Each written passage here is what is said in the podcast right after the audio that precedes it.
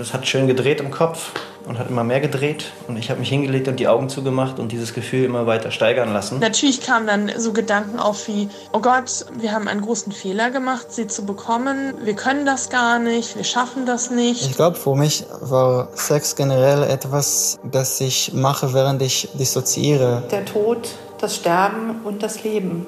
Es gehört alles zusammen und es ist häufig ganz, ganz nah beieinander. Schlechter Sex, Alkoholabhängigkeit bei jungen Menschen, Wochenbettdepressionen statt Mutterglück oder Tod. Das sind Themen, die in unserer Gesellschaft immer noch als Tabu behandelt werden. Das wollen wir ändern, indem wir über genau solche Themen sprechen. Wir sind Isabel Schäfer, Sally Charell-Delin, Tine Biadac, Lisa Betzols und Lisa Krauser. Fünf Journalistinnen des Saarländischen Rundfunks, die für sensible Themen brennen. Alle zwei Wochen machen wir Tabula Rasa. Tabula Rasa. Weg, weg, weg mit Tabus.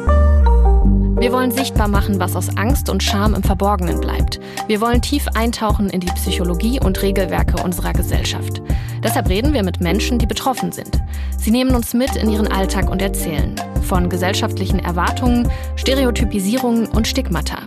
Wir fragen ExpertInnen, reflektieren gemeinsam, suchen nach Heilungswegen und nach einem besseren gesellschaftlichen Umgang mit Tabus. In einem sicheren Raum.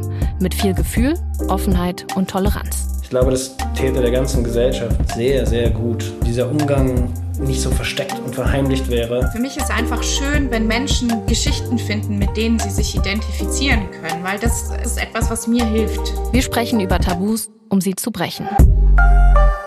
Eine Produktion des Saarländischen Rundfunks.